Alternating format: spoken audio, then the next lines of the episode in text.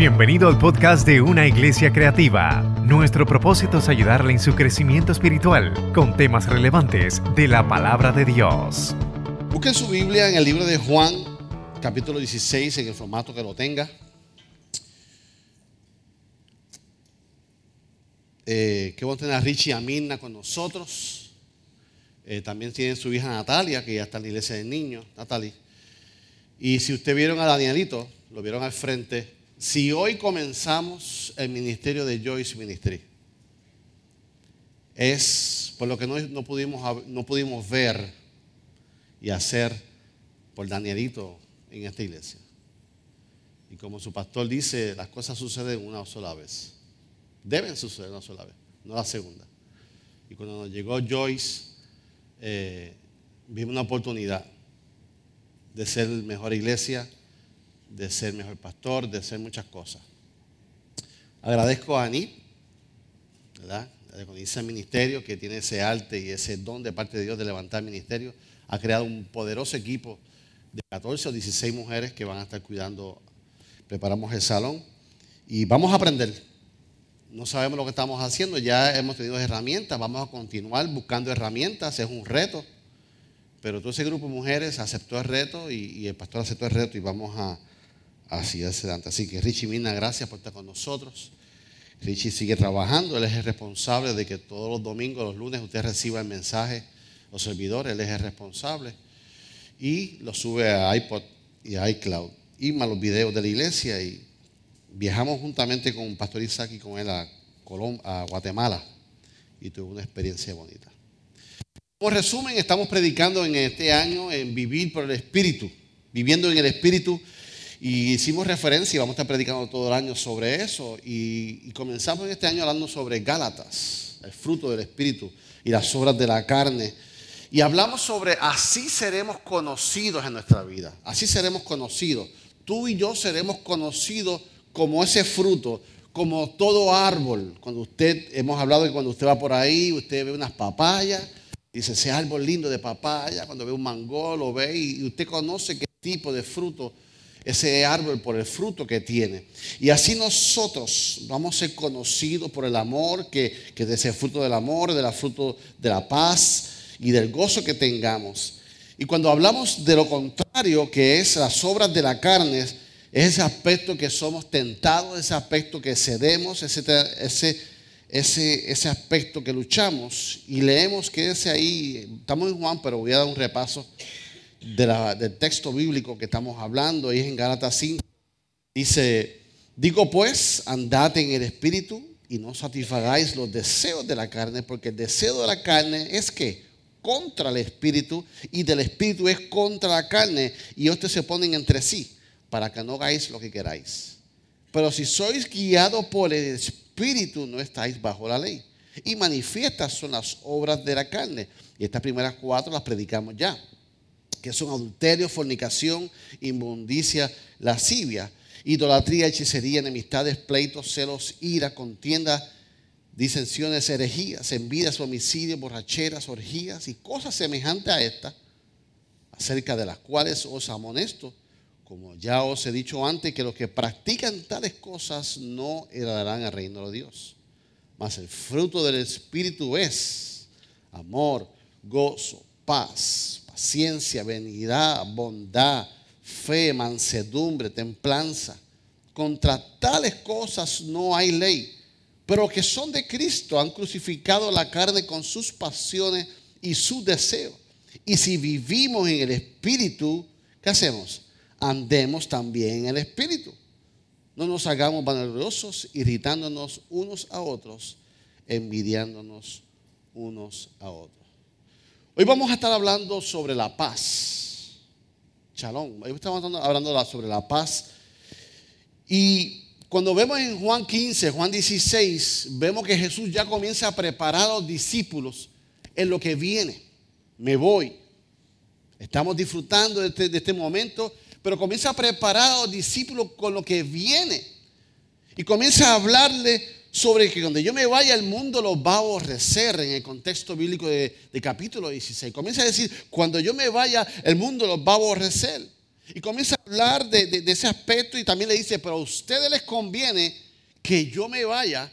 ¿Por qué? Porque vendrá el consolador, vendrá el Espíritu Santo. Y ahí comienza a hablar del Espíritu Santo.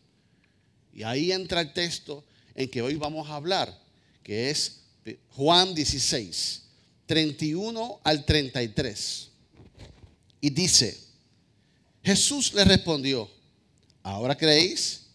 He aquí que la hora viene y ha venido ya, en que seréis esparcidos cada uno por sus lados y me dejaréis solo.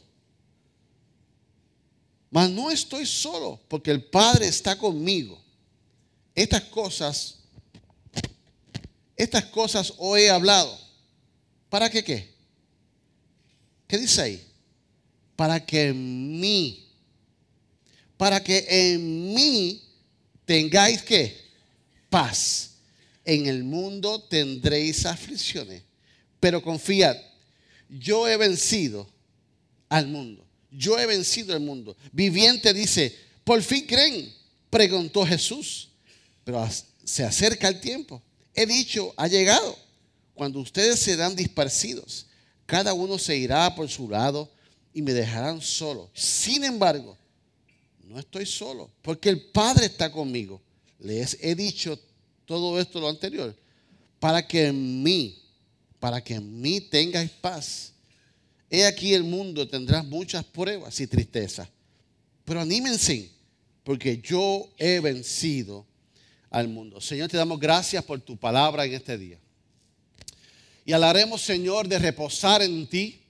Hablaremos en este día de tu paz, de tu presencia, Señor. Por tal razón, Señor, yo declaro que este manto de paz, Señor, que ya ha comenzado a fluir en este servicio, cubra, Señor, a cada ser en este día, Señor. Que toda mente que esté turbada, que todo corazón que esté turbado. Señor, yo declaro, mi Dios, que toda tormenta cese, que todo viento del norte al sur, del este al oeste, cese en un momento, Señor, cese en estos momentos, Padre, y que tu paz, tu shalom sea cubriendo nuestra vida, Señor, y que podamos salir, Señor, en este día convencidos, Señor, y confirmado que de tu paz está en ti, Señor, que nuestra paz está en ti, en el nombre del Señor. Jesús estaba en estos momentos de comenzar uno de los peores momentos en su vida. Jesús estaba comenzando a preparar a lo que vino, pero cuando comenzó a preparar a los discípulos, comenzó a crear un ambiente difícil entre ellos y comenzó a, ver su rostro posiblemente en que se desfiguraban por lo que estaba a punto de acontecer. ¿Usted ha visto la cara de alguien cuando está asustado, cuando está tenso, cuando está en estrés? Su rostro suda la gente, se ve nervioso. Pero posiblemente Jesús está viendo ese cuadro en ellos. Y comienza a decirle, y decirle, pero yo soy el primero. Jesús le dice, yo soy el primero que no me siento solo. Aunque ustedes me van a abandonar en un momento dado, le dice al discípulo, yo no me siento solo. El Padre está conmigo. Y así pasa nuestra vida, en los procesos más difíciles en nuestra vida nos sentimos solos. En los procesos en que la vida nos da difícil, nos sentimos ansiosos, nos sentimos que estamos solos. Cuando las preocupaciones cogen nuestra vida, cuando la ansiedad coge nuestra vida, cuando el nerviosismo coge nuestra vida, cuando el estrés, cuando la finanza, cuando la salud, cuando los hijos, cuando los yernos, cuando el matrimonio, cuando el trabajo ataca nuestra vida. Comienza entonces nuestra vida a cambiar comienza a ser atacado nuestra vida y comienza a sacarnos de que de nuestra zona de confort, de nuestra zona de confianza, de nuestra zona de descanso y todo aquello que nos saque de este momento de descanso nos lleva a otro proceso. Tan bien que iban las cosas, tan bien que yo estaba, tan bien que estaban mis hijos, tan bien que yo estaba, tan bien que me iba todo. Y comenzamos a entender ese, ese aspecto de nuestra vida. Y entonces, ¿qué sucede? Se nos olvida todo. Se nos olvida hasta la fe. Se nos olvida en lo que creemos, se nos olvida en lo que practicamos y comenzamos a entrar en un proceso en nuestra vida que llegamos hasta no tener dirección. Y tiene que venir un amigo, tiene que venir un ministro y tomarnos de la mano y dirigir nuestros pasos.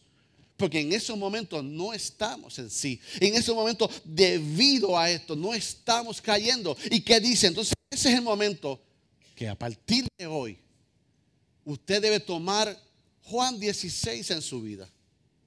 Usted debe tener que fortalecer en su vida Juan 16 hoy. De lo que vamos a aprender y fortalecer, que nosotros ya tenemos paz en nuestra vida. Que tú tienes paz en tu vida y que si Jesús está en tu corazón, hay paz en tu vida. Jesús dijo, en mí tendré la paz. Él está diciendo que entonces si tenemos a Jesús en nuestra vida, tenemos paz. Pero ¿qué sucede? Cuando las personas caen en crisis, comienzan a buscar la paz en todo aquello que el Señor los hizo ya libre. Y por eso ustedes personas que cuando no tienen paz, vuelven a donde Dios los sacó. Recurren a qué? Al licor. Y comienzan a volver a, beber. Vemos personas que Dios los liberó de, de las drogas. Y por eso ustedes personas que si antes ah, eran usuarios de algunas drogas, ahora vienen y son peores usuarios de otras drogas que no tenían antes. ¿Por qué? Porque quieren buscar la paz en aspecto que ya Dios lo hizo libre. Y cuando tú vuelves atrás, vuelves peor. Vuelves a canalizarlo. Tú tienes que entender que la paz tuya no está en el licor, la paz tuya no está en, la droga, la paz tuya no está en, en adulterio, en hombres en mujeres, no. Y eso es lo que sucede. Buscamos la paz. Las personas buscan la paz. ¿En qué? En los fármacos. Y después se ponen adictivos, y después peor porque buscan los fármacos para, para buscar y comienzan a mentir por buscar fármacos y comienzan a buscar de aquí, ¿a quién le sobra esta pastilla? Déme la necesito, tengo dolor de cabeza, no puedo más. Y comienzan, ¿por qué? Porque vuelven a lo que Dios te hizo libre ya. ¿Buscando qué? Buscando la paz. Si tú crees que tú perdiste la paz, si tú crees que alguien tiene más paz que tú, no es real. La paz de Dios ya está en tu corazón. Tú tienes la paz. Si tú entiendes que Jesús está en tu corazón, tú tienes la paz. Solamente tienes que pedirle que al Espíritu Santo que te muestre, que te enseñe cómo maximizar, cómo saber, cómo entender que en ti ya está la paz, que el Señor nunca te ha dejado. Y caemos en eso, no tengo la paz, no tengo la paz, no, tengo dirección en mi vida. Y comenzamos a buscar en nuestra vida y ya la paz está en tu corazón. Ya tú, si Jesús está en tu corazón, la paz está en tu vida. El Señor no te ha abandonado. Cuando viene la situación en nuestra vida, lo primero que pensamos es, el Señor me abandonó. Pensamos que estoy solo. Pero yo tengo buenas nuevas hoy. Tengo que, que reforzarte en tu vida que el Señor no te ha abandonado, que Él te ama, que nunca te va a abandonar y que se trata no de ti, no de lo que tú tienes que hacer, sino de lo que Él hizo ya por ti. Ya el Maestro lo hizo por ti. Tú no tienes que hacer nada por Él. Si tú crees que tú perdiste la paz, quiero decirte que no. Si tú crees que tú, tú perdiste al Señor, pues quiero decirte que no que está, está, tienes acceso a ello, está en ti y tienes que recordar lo que Él hizo por ti. A eso Él vino, a traernos la paz. Hay una palabra poderosa en la Biblia. Shalom. Shalom una palabra hebrea. Shalom una palabra hebrea que significa nada entre nosotros. En otras palabras, nada entre Dios y tú, nada en el medio. Entre Dios y tú no nada, pues shalom significa perfecto, significa completo, significa rompimiento. El shalom rompe lo que se interpone. Shalom habla de seguridad. Shalom significa fortaleza. Shalom significa salud. Shalom significa tranquilidad, quietud, prosperidad y abundancia. Y ese era el saludo que antes se hacía cuando alguien llegaba. Shalom. ¿Qué decía el maestro?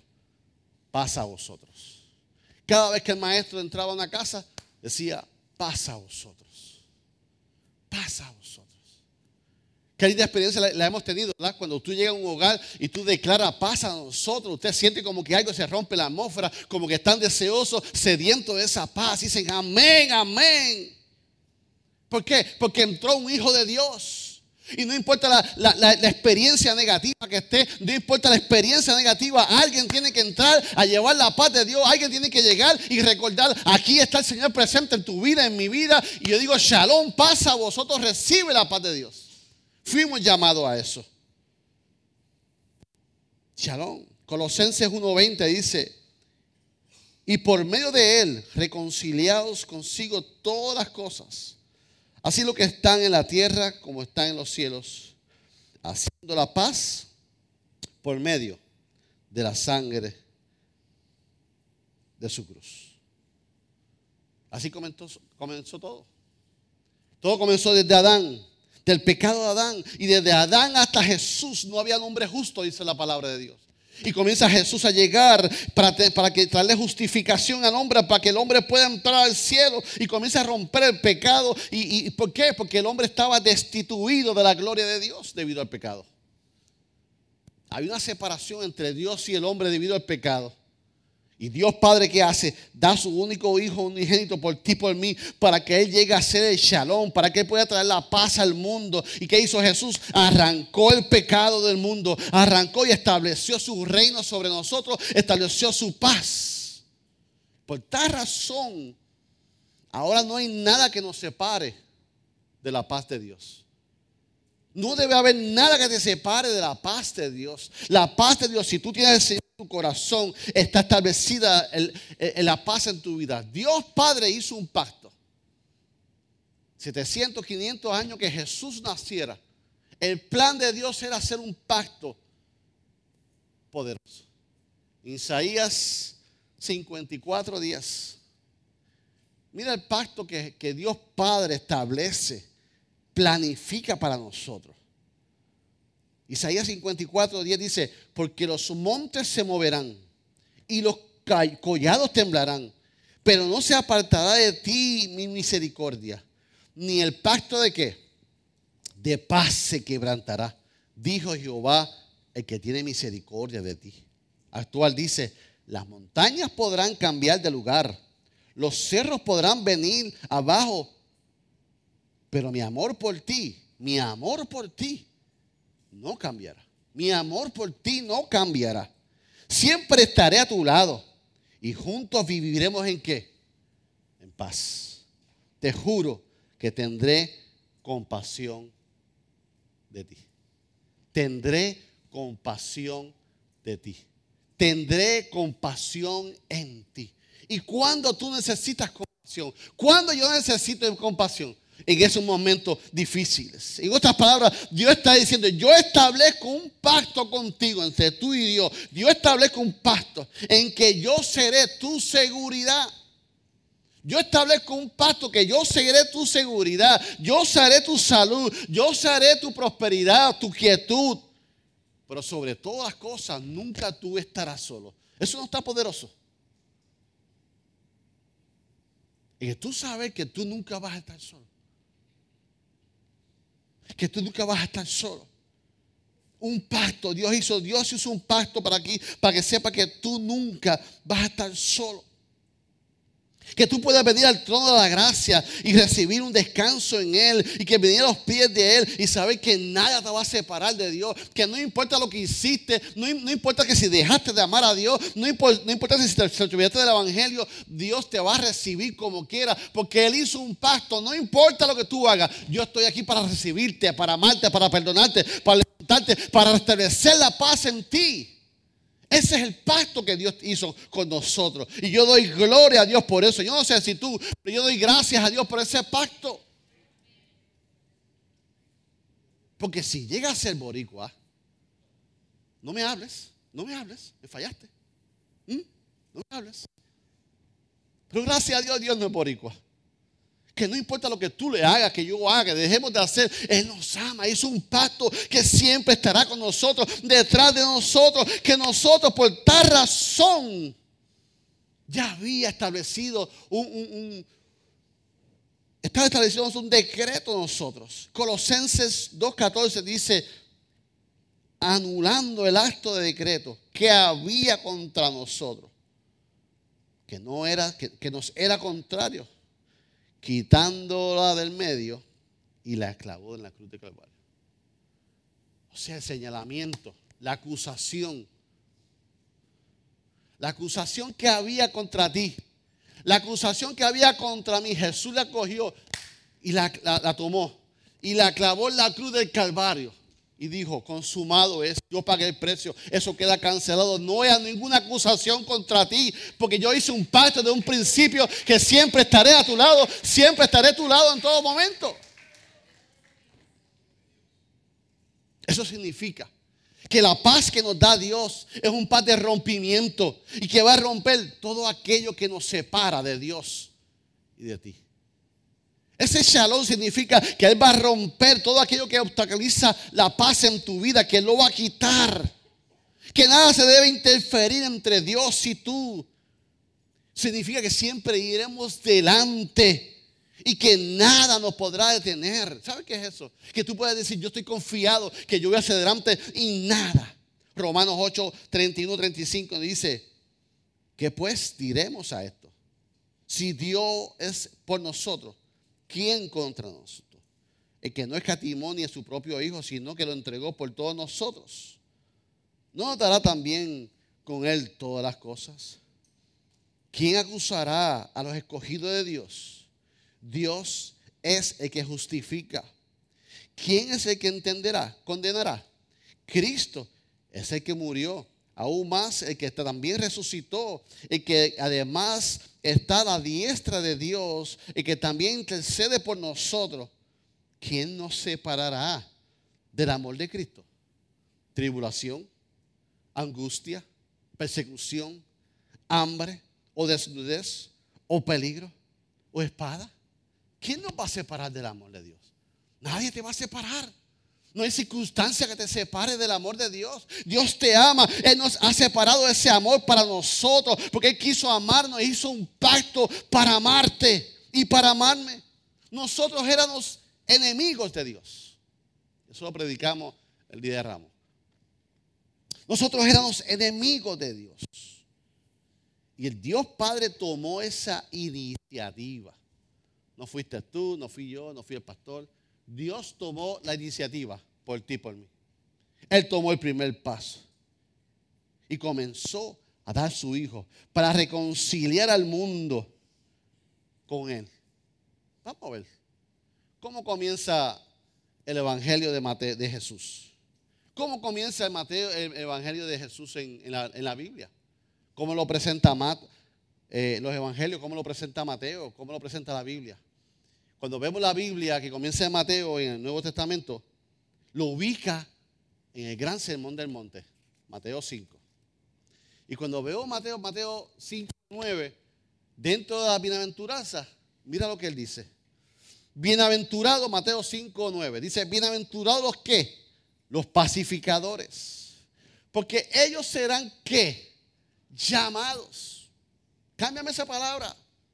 Porque ellos serán qué? Conocidos. Ellos serán un árbol de paz. Que la gente tomará un fruto. Y dirán, mm". ellos serán llamados, ellos serán conocidos, como dice actual.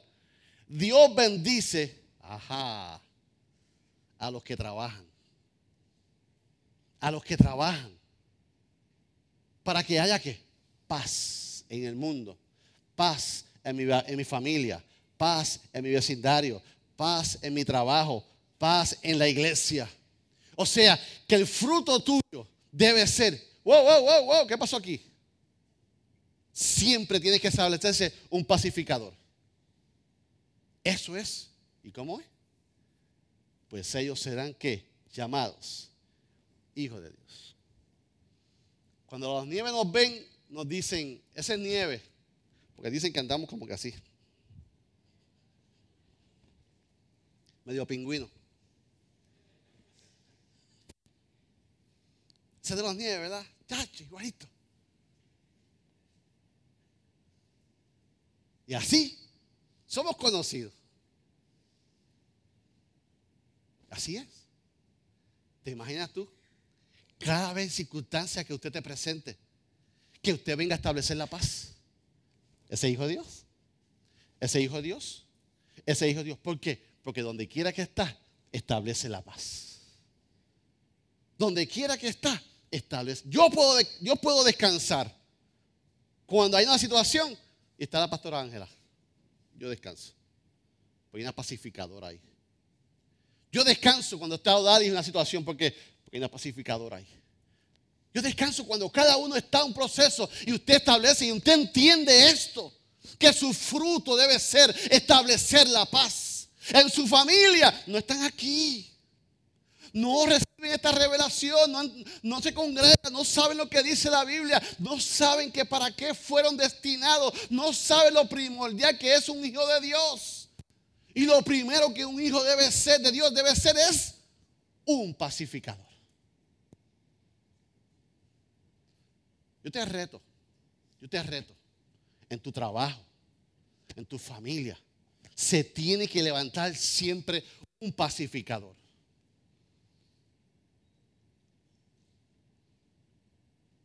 Ay, yo no sé hacer eso. Pídele a Dios que te muestre. Pídele a Dios que te muestre. Pero por su fruto los conoceréis. Tu fruto es establecer paz a donde quiera que tú vayas. ¿Cómo las personas tienen paz? La persona cuya mente está en paz es alguien que tiene seguridad, que tu prosperidad, fortaleza en medio de una crisis. Es como tú establezcas, como tú reacciones en una crisis. Usted no puede salir como una gallina corriendo por ahí en el proceso de la crisis. Usted no puede estallar en una crisis. Cuando usted sabe que usted porta la paz, cuando usted sabe que usted es un hijo de Dios, lo primero que usted es estar quieto, tranquilo. Alguien tiene que establecer la paz, alguien tiene que establecer el orden. Una persona que no tiene paz en su corazón, o demuestra o dice que, que no tiene paz en su corazón, podría descansar físicamente, momentáneamente momentáneamente, pero eventualmente su reposo lo va a desgastar físicamente. Tú podrás disimular que, tienes paz, pero por dentro entonces es que vienen los, los órganos en el cuerpo, comienzan a fallarnos y esto. ¿Qué te dice el doctor? ¿Cómo está tu vida? ¿Tiene un poquito de estrés? Y usted le dice, no.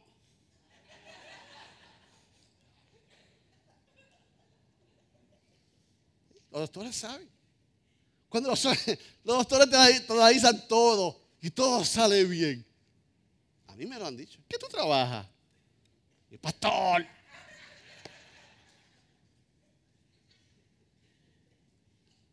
¿Por qué?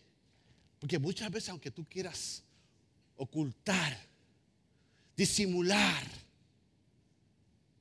aunque seas creyente y tenga la Biblia grande debajo, si no hay paz, eventualmente vas a ir a luz. ¿Por qué? ¿Por qué? Porque lo único que invalida la paz en tu vida, lo único que invalida la paz que ya está en tu vida, si tienes a Jesús, ya la paz está en tu vida. Eso es lo que dice Juan 16. Yo soy la paz lo único que invalida Juan 16, ¿sabe qué? Tu incredulidad. Lo que invalida el trabajo del Señor en tu vida, lo que Él nos da, es tu incredulidad. Porque todo proviene por fe. Y sin fe es que es imposible agradar a Dios. Yo creo que el Señor es mi paz. Yo creo y establezco que Jesús está en mi vida y yo tengo la paz. Y tú, cuando tú crees en eso, se manifiesta la paz en tu vida, en el proceso de tu vida. Ahora, cuando tú no lo crees, cuando eres incrédulo, estás en pecado, porque la incredulidad es pecado.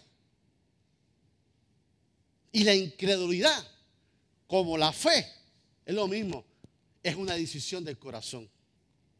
Es como el amar, es como el perdonar, es una decisión del corazón. Aunque tú no eres fácil, yo decido amarte por amor aunque tú no eres fácil, yo te perdono porque te amo. Y le pido a Dios que me enseñe a trabajar contigo. ¿Por qué? Porque se tiene que romper algo entre lo que nos divide. Lo que nos está dividiendo se tiene que romper. Eso es lo que hace Shalom. Rompe todo lo que nos separa. La paz en el corazón de una persona o la ausencia de la misma está basada tanto en la confianza en Dios. Mientras más usted confía en Dios, mientras más usted declare que Él es su paz, más se debe manifestar la paz en tu vida. ¿Y cómo lo vas a probar? Cada vez que venga una situación en tu vida. Cada vez que venga una situación en tu vida, tú vas a ser probado. Ese es el cuisecito. This is a test. Cuando venga tu próxima situación, detente y dice, jajaja, yo te voy a pasar esta vez. Yo te voy a pasar porque ahora entiendo que Juan 16 me dice que ya yo tengo la paz, que es la paz en mi vida y tú no me vas a robar la paz, porque tú no puedes quitarme la paz, porque tú no me la das y como tú no me la das, tú no me la puedes quitar. Por eso Jesús dijo que en el mundo tendréis aflicciones, pues venció todas que lo que tú estás pasando, ya el Señor la venció. Entonces, tu confianza en Dios, mientras más tú confíes en Dios, mientras más tú entiendas Juan 16 en tu vida, mientras más tú salgas de aquí convencido, yo soy un hijo de Dios, yo soy un portador de la paz, más reposo tendrás en tu vida más reposo tendrás en tu vida, más tranquilidad tendrás en tu vida, más que tú tendrás en tu vida. Shalom se manifestará en tu vida, tu seguridad, Señor, tu seguridad, Señor, tu salud, tu prosperidad, tu fortaleza, tu quietud, Señor, se van a manifestar en mi vida. Y por eso es importante en tu vida y en mi vida velar que las tres dimensiones de la paz se manifiesten en tu vida. ¿Qué es eso, pastor? Bueno, número uno, usted debe estar en paz con Dios. Usted tiene que garantizar y saber que usted esté en paz con Dios. Esa es la primera base. Si usted no está en paz con Dios, usted no va a tener paz. Lo primer paso es que usted entienda y busque que usted tenga paz con el Señor y entienda que el sacrificio que Él hizo es lo que nos hace justo. Él nos está justificando a nosotros de nuestros pecados. El tener paz con Dios es romper lo que nos separa de Dios y tú. Y hasta que tú no hagas paz con Dios, va a haber algo de interferencia en el medio. Y tú tienes que hacer la paz con Dios. Y la paz de Dios se hace cuando yo anhelo quitar del medio lo que me separa de Dios es reconciliarme con Dios o lo que le llamamos salvación. Señor, yo quiero tener paz contigo, yo quiero reconciliarme contigo, yo quiero quitar del medio, yo quiero, que haya shalom y shalom significa que no hay nada en el medio entre tú y yo, yo quiero quitarlo. Discipulado básico, ¿qué justificación? Mi nueva posición delante de Dios. Y por eso Romanos 5, 1 y 2 nos dice, Justificados, pues, por la fe. Tenemos paz para con Dios. Tenemos que paz, acceso. No hay nada en el medio. Paz para con Dios. ¿Por medio de quién? ¿Por medio de quién? De nuestro Señor Jesucristo. No es por medio de la, del licor, no es por medio de la barra, no es por medio de la droga, no es por, por medio de, de la mujer, del hombre aquel, no es por medio de nadie. Es por medio del Señor Jesucristo, quien también tenemos sentada por la fe a esta gracia, a la cual estamos firmes y nos gloriamos en la esperanza de la gloria de Dios. Usted debe tener paz con Dios. Número dos, usted debe tener paz con su prójimo y con nuestro hermano. Si usted es un hijo de Dios, usted no puede estar en guerra con todo el mundo. Si usted es un hijo de Dios, usted debe estar en paz con su hermano. Usted debe estar en paz con su hermano carnal, paz con su, con su vecino, paz con, con su trabajo, paz en la iglesia. Usted debe tener la paz. Pastor, que usted no conoce a mi vecino. Usted no lo conoce. ¿Qué me hace? Eso es otra cosa. Pero independientemente tengamos diferencia, yo le puedo decir los buenos días. Yo le puedo decir, ¿te puedo ayudar en algo? Pero ¿cómo así en el mundo? No le hable a ese que es una chumba. Y muchas veces, copiamos actitudes del mundo. Y si tú eres un hijo de Dios, tú eres un pacificador. Y si tú eres un hijo de Dios, la paz está en ti. Podrás tener diferencia con una persona. Pero sobre todas las cosas, tú eres hijo de Dios ante todas las cosas. Tú representas a Dios. ¿Cómo yo le voy a decir Cristo te ama y no le hablo? ¿Cómo yo le voy a decir Cristo te ama y, no lo saludo? Y lo ignoro. Y lo, lo veo y lo quiero ver. ¿Mm? Tú tienes que hacer paz con Dios. Tú tienes que hacer paz con tu prójimo. Pastor, ¿y cómo lo hago? A través del fruto del amor. Como único eso se hace es con fruto del amor. Está fácil, pero es a través del fruto del amor que se manifiesta. Que cada vez que pasa eso, Dios tiene una oportunidad para que demuestres el fruto del amor.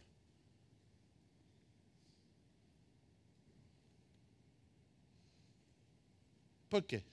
Porque cuando yo manifiesto el fruto del amor, no es a conveniencia mía. Cuando yo manifiesto el fruto del amor, no es para mí, es para para el beneficio de Él, porque yo tengo al Señor, ya yo tengo la paz, ya yo tengo el amor, ya yo tengo el gozo. El que no lo tiene es Él. Buenos días. Dios les bendiga a todos. Todo viene, ¿puedo ayudar en algo? A tu primer, a tu, a tu mayor enemigo.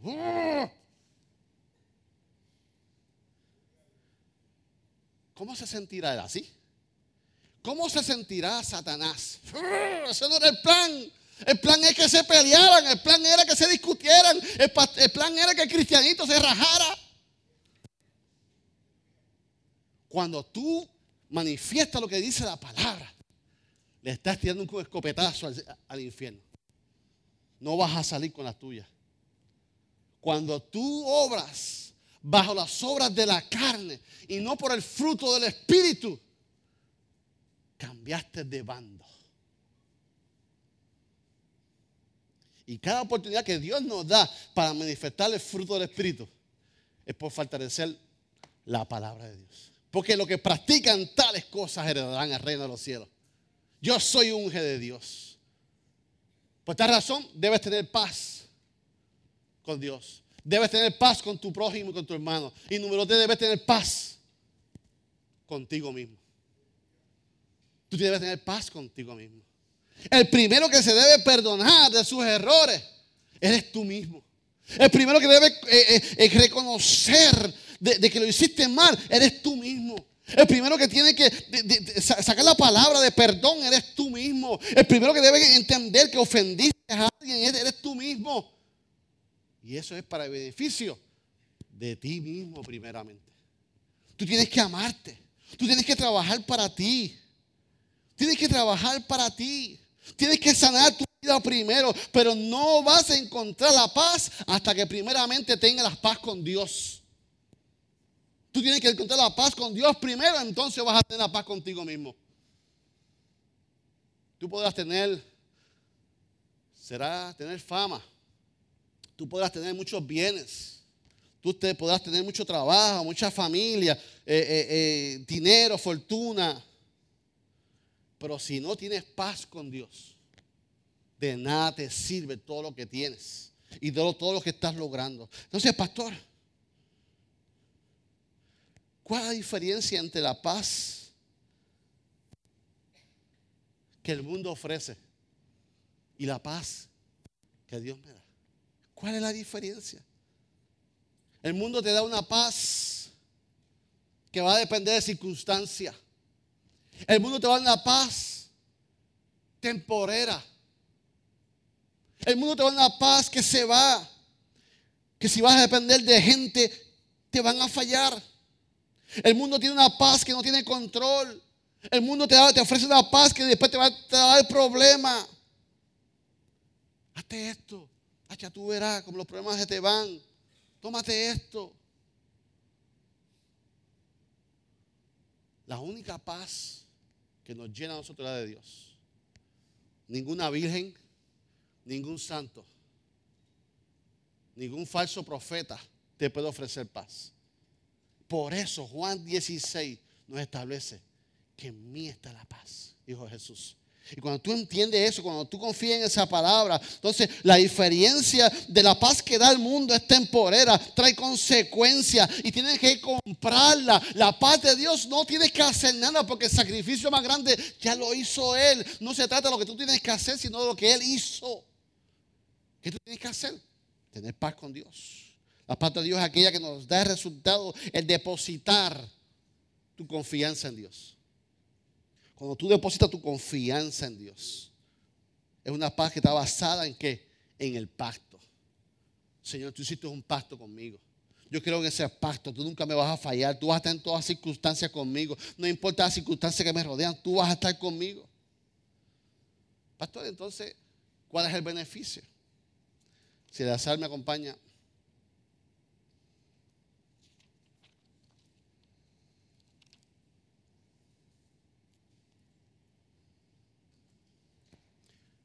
mi celular mío está en la oficina.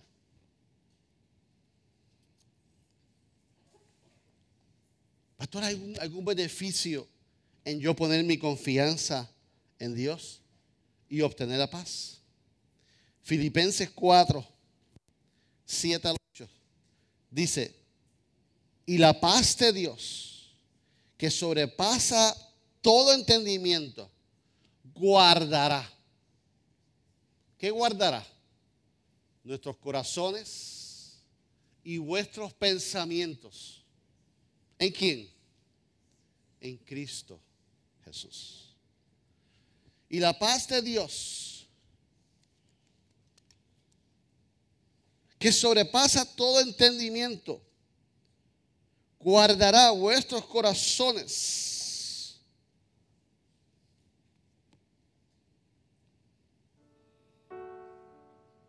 ¿En quién? En Cristo Jesús, la fuente. La fuente de la paz. La fuente de la paz. Si estás yendo a otra fuente, no vas a tener paz. Por lo demás, hermano, todo lo que es verdadero, todo, todo lo que es, me fui, honesto, todo lo que es justo, todo lo que es puro, todo lo que es amable, todo lo que es de buen nombre, si hay virtud alguna, es digno de qué? De alabanza. ¿Y qué dice? En esto, pensad. Y ahí es la clave. ¿Por qué no tenemos paz? Porque cuando viene la circunstancia, la mente se nos va. Si hay virtud alguna, si es digno de alabanza. O sea, nos está invitando a pensar. ¿Y qué hacemos? La mente se nos va. Una vez yo me hice un emaray en la rodilla. Porque alguien me dijo que por un cantazo como el mío le dio cáncer. Y hasta que no me hicieron un emaray, la rodilla siempre me picaba. ¿Por qué? Porque comencé a pensar en todo lo negativo. Ya me vi en silla de ruedas. Ya me veía como, como muletas. Y así en la mente.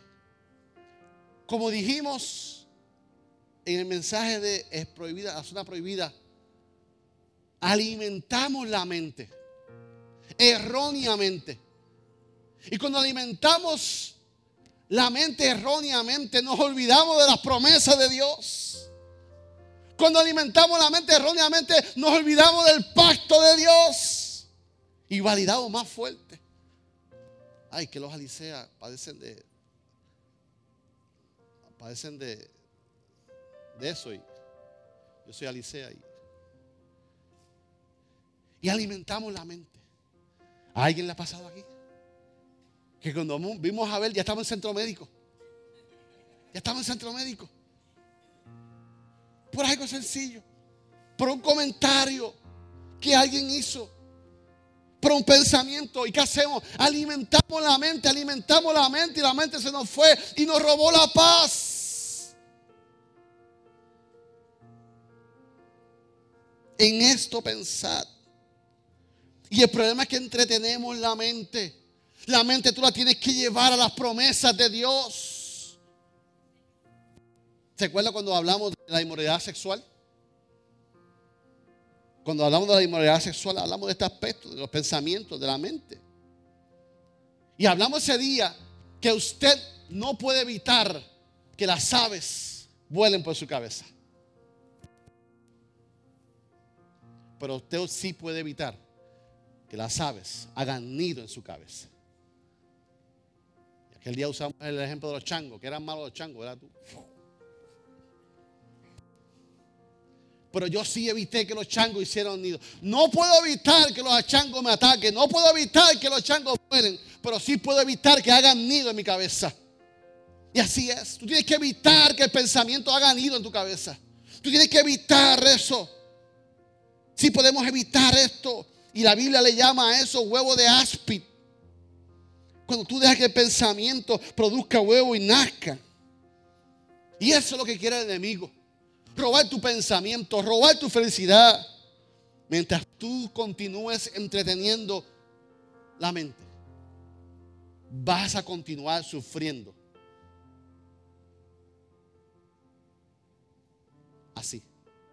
Porque ese pensamiento te va a anular hasta el poder de Dios. Porque es una decisión tuya. La paz está ahí. Dios está ahí. Pero ¿qué haces? Estás entreteniendo tu pensamiento. Ahora me va a pasar esto. Ahora voy a hacer esto. Ahora me botan del trabajo. Si me botan del trabajo me quedo sin casa. Me quitan el carro, me quitan el plan médico. Y en cinco minutos ya está con la máquina de presión.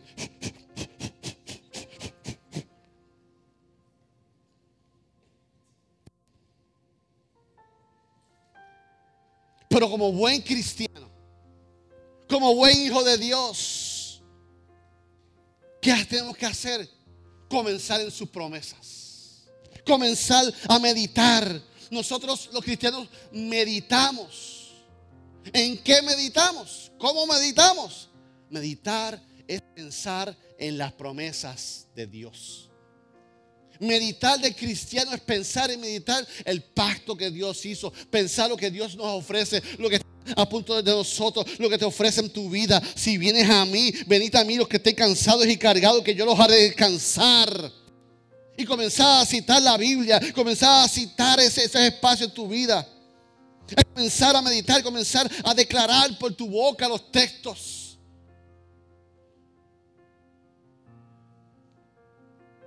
Comenzar a declarar. En los momentos más difíciles de mi vida, yo lo he dicho aquí antes, yo comienzo a declarar la palabra Jesús, Jesús, Jesús, nombre sobre todo nombre, Jesús, Jesús. Es más fácil. Es más poderoso ir saliendo corriendo, buscar dos pastillas, buscar una, una caneca, buscar algo. No. Comienza a declarar las herramientas que el Señor nos da, de declarar con tu boca la palabra de Dios para que tu mente se nutra de ella. Que tú comiences a decir, David Nieve, todo va a salir bien en el nombre del Señor. Todo va a salir bien en el nombre del Señor. Todo va a salir bien en el nombre del Señor. No importa la circunstancia, no importa lo que diga el médico, todo va a salir bien en el nombre del Señor. Pastor, que tengo la cita previa para el médico, todo va a salir bien en el nombre del Señor. Porque todas las cosas sobran para bien. ¿Para qué? Para aquellos que aman al Señor. Tus hijos tus hijos van a estar bien en el nombre del Señor. Tus nietos van a estar bien en el nombre del Señor. Tu matrimonio va a estar bien en el nombre del Señor. Tu futuro va a estar bien en el nombre del Señor. Tu finanza va a estar bien en el nombre del Señor.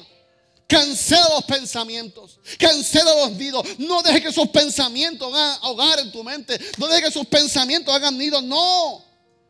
¿Sabes qué? La Biblia llama a Satanás el padre de mentiras. ¿Y qué tú crees que Él va a usar en contra de ti? ¿Qué tú crees que Él va a usar cuando tú comiences a, alimentar sus pensamientos? Una mentira. Y esa mentira la cogiste. y seguiste oprimido en tu vida bajo una mentira en tu mente. Una mentira gobernó tu mente, que vas a fracasar, que, vas a morir. Ese pensamiento nos coge y, nos sobra porque Él es el padre de mentira.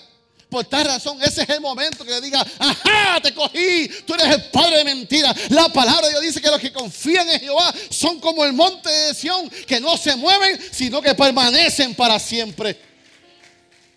La palabra de Dios dice que Jehová es mi pastor y que nada me faltará. La palabra de Dios dice que no he visto justo desamparado ni que su simiente bendiga pan. La palabra de Dios dice que hizo un pacto y que lo hizo por mí porque me ama, no porque lo que yo haga, sino por lo que yo valgo, por lo que él hizo. Pero a veces estamos presos. A veces somos presos mentales. A veces somos presos de mentiras. A veces no nos damos cuenta. A veces no nos damos cuenta que nuestra vida ha sido manipulada por una mentira de Satanás. Una, una, mentira que tú y yo a veces alimentamos. los beneficios de la paz de Dios es que Él va a guardar tu corazón y tu mente. Tus beneficios, que va a guardar tu corazón. Colosenses 3:15. Y la paz de Dios, estoy ahí, estoy igual. Y la paz de Dios gobierne vuestro corazón a la que así mismo fuiste llamado con un solo cuerpo. Y sed agradecido. La paz es la manera que el Hijo de Dios debe ser guiado. Por eso, por eso, cuando tú tomas una decisión en tu vida, lo que decide esa decisión es la paz que esa decisión toma en tu vida. Voy a hacer esto, pastor. La pregunta es, ¿tienes paz en tu vida? Si no tienes paz en esa decisión, no la tomes. Pastores, qué lindo. Un macharrán. Qué bueno. Ora a Dios por él. Hay paz. En, no, hay que estar. No, no, no. Hay paz. No, es que, es que sí, sí, sí, sí. Yo entiendo eso hay paz en tu vida. Si te fueras a casar hoy ahora. No, no, no, no, para pa, pa, casar. Es la paz. Cuando tomamos decisiones drásticas en nuestra vida. No, que sí, sí, gloria a Dios por los profetas. El profeta va a confirmar lo que Dios te dijo. El profeta va a confirmar pero la decisión es tuya. Tú no puedes tomar una decisión por una profecía. Tú no puedes tomar decisión por lo que el profeta te dijo. El profeta va a confirmar que la decisión que tú tomas es de Dios o no. Pero no podemos dirigir nuestra vida. Porque si usted es lo que piensa que vas a ir allá para que Dios te hable, pues mira, paga cinco pesos allí más cerca que tener leer en la mano, porque es lo mismo. es lo mismo. Pasa que lo hace cristiano y, vas a ofrendar en vez de pagar la mano.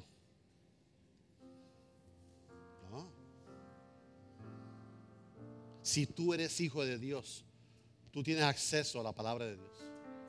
Si tú eres hijo de Dios, tú tienes acceso a la presencia de Dios. Si tú eres hijo de Dios, la paz de Dios está en tu corazón. Hay más paz en tu corazón porque Dios está en tu corazón. La paz de nosotros la establece Jesús. En mí tendré la paz.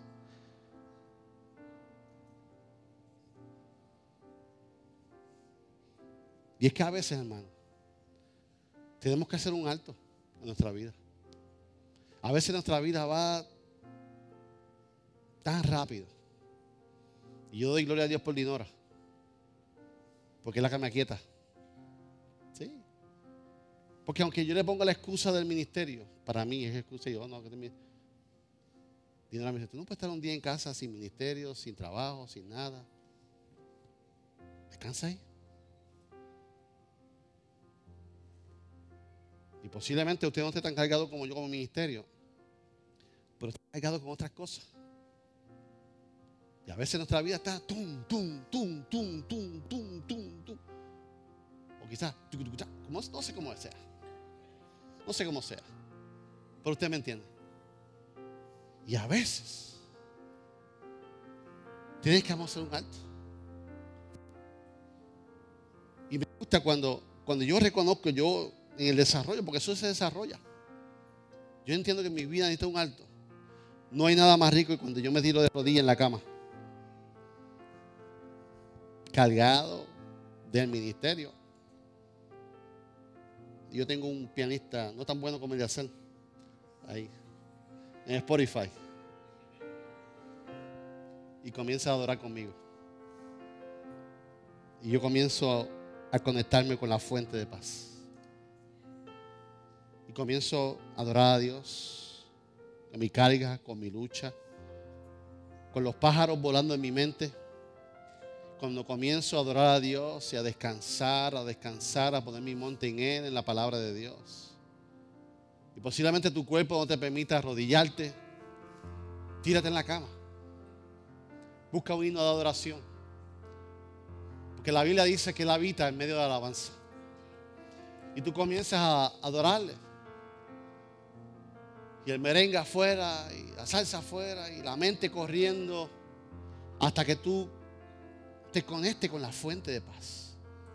Y entienda que esa fuente es primordial. Esa fuente es más importante que ser tentado a volver a tus malos hábitos, a la droga, al licor, a los fármacos, a la pelea, al adulterio cuando es más fácil, cuando es más poderoso, cuando se ha probado. Y ahí tú comienzas a llorar. Y tú dejas que el Espíritu Santo te abrace. Y si nunca lo ha hecho, dile, Espíritu Santo, abrázame. Espíritu Santo, en este proceso, abrázame. Y pídele a Dios que te abrace en esos momentos. Y yo te garantizo que Él te va a abrazar en esos momentos. Y yo te garantizo que tu carga va a comenzar a irse. ¿Por qué? Porque está yendo a la fuente de la paz, que es Él. Y cuando nos acercamos a la fuente que es Él, las cosas suceden. Entonces podrás decir como el salmista en el Salmo 40, 10, decir, estad quieto y conocer que yo soy Dios. Estad quieto. No importa la tormenta que esté pasando en tu vida. Ponte en pie conmigo.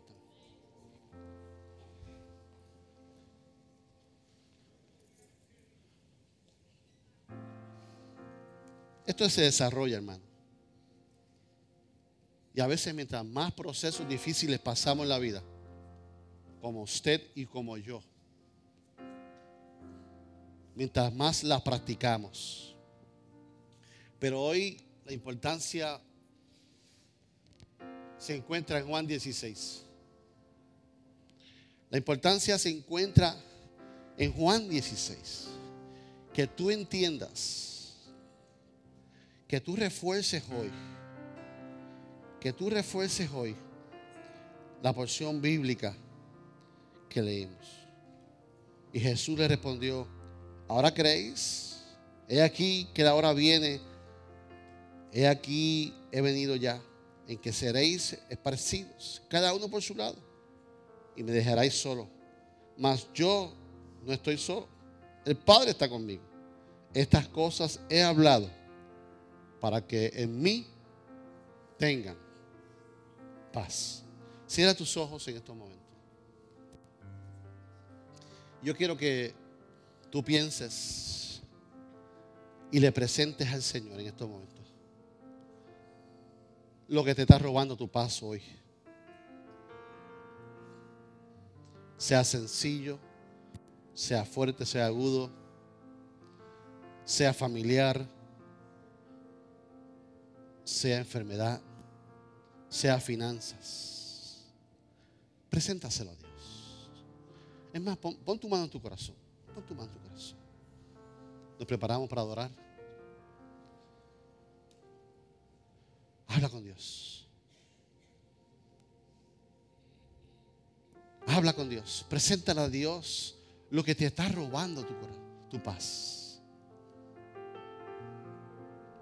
¿Qué te está robando Padre, en esta mañana hemos dedicado tu palabra, Señor. Padre, hemos en esta mañana enseñado tu palabra para que en ti tengamos paz. Para que en ti en tengamos paz. Padre, en esta mañana yo declaro paz que sobrepasa todo entendimiento en cada vida en esta mañana. Que toda tormenta, mi Dios, toda inseguridad, toda distracción, mi Dios, cese en estos momentos en cada vida. Espíritu Santo, rompe las cadenas en estos momentos. Declaramos inoperante, Señor, toda mentira que nos tenga cautivos, Señor. Declaramos inoperante toda mentira del Satán que nos, que esté eh, viviendo bajo una mentira, Señor. Hoy declaramos luz. Hoy, Señor, tomamos ese pensamiento, Señor. Y lo reprendemos y cancelamos. Y renunciamos a él. Activamos el pacto que tú hiciste con nosotros. Recibimos el pacto, mi Dios. Porque tú nos amas, Señor. Porque no importa la circunstancia que estemos pasando. Ya hemos sido nosotros, Señor, con, nuestras consecuencias de nuestro pecado, Señor. O de nuestra desobediencia o de nuestra incredulidad, Señor. Venimos en tu presencia ahora, Señor. Espíritu Santo, ahora te pido. Y te pido, Espíritu Santo, ahora. Que tú comiences a llenar cada corazón en esta mañana. Espíritu Santo, y te pido ahora que tú comiences a operar cada corazón.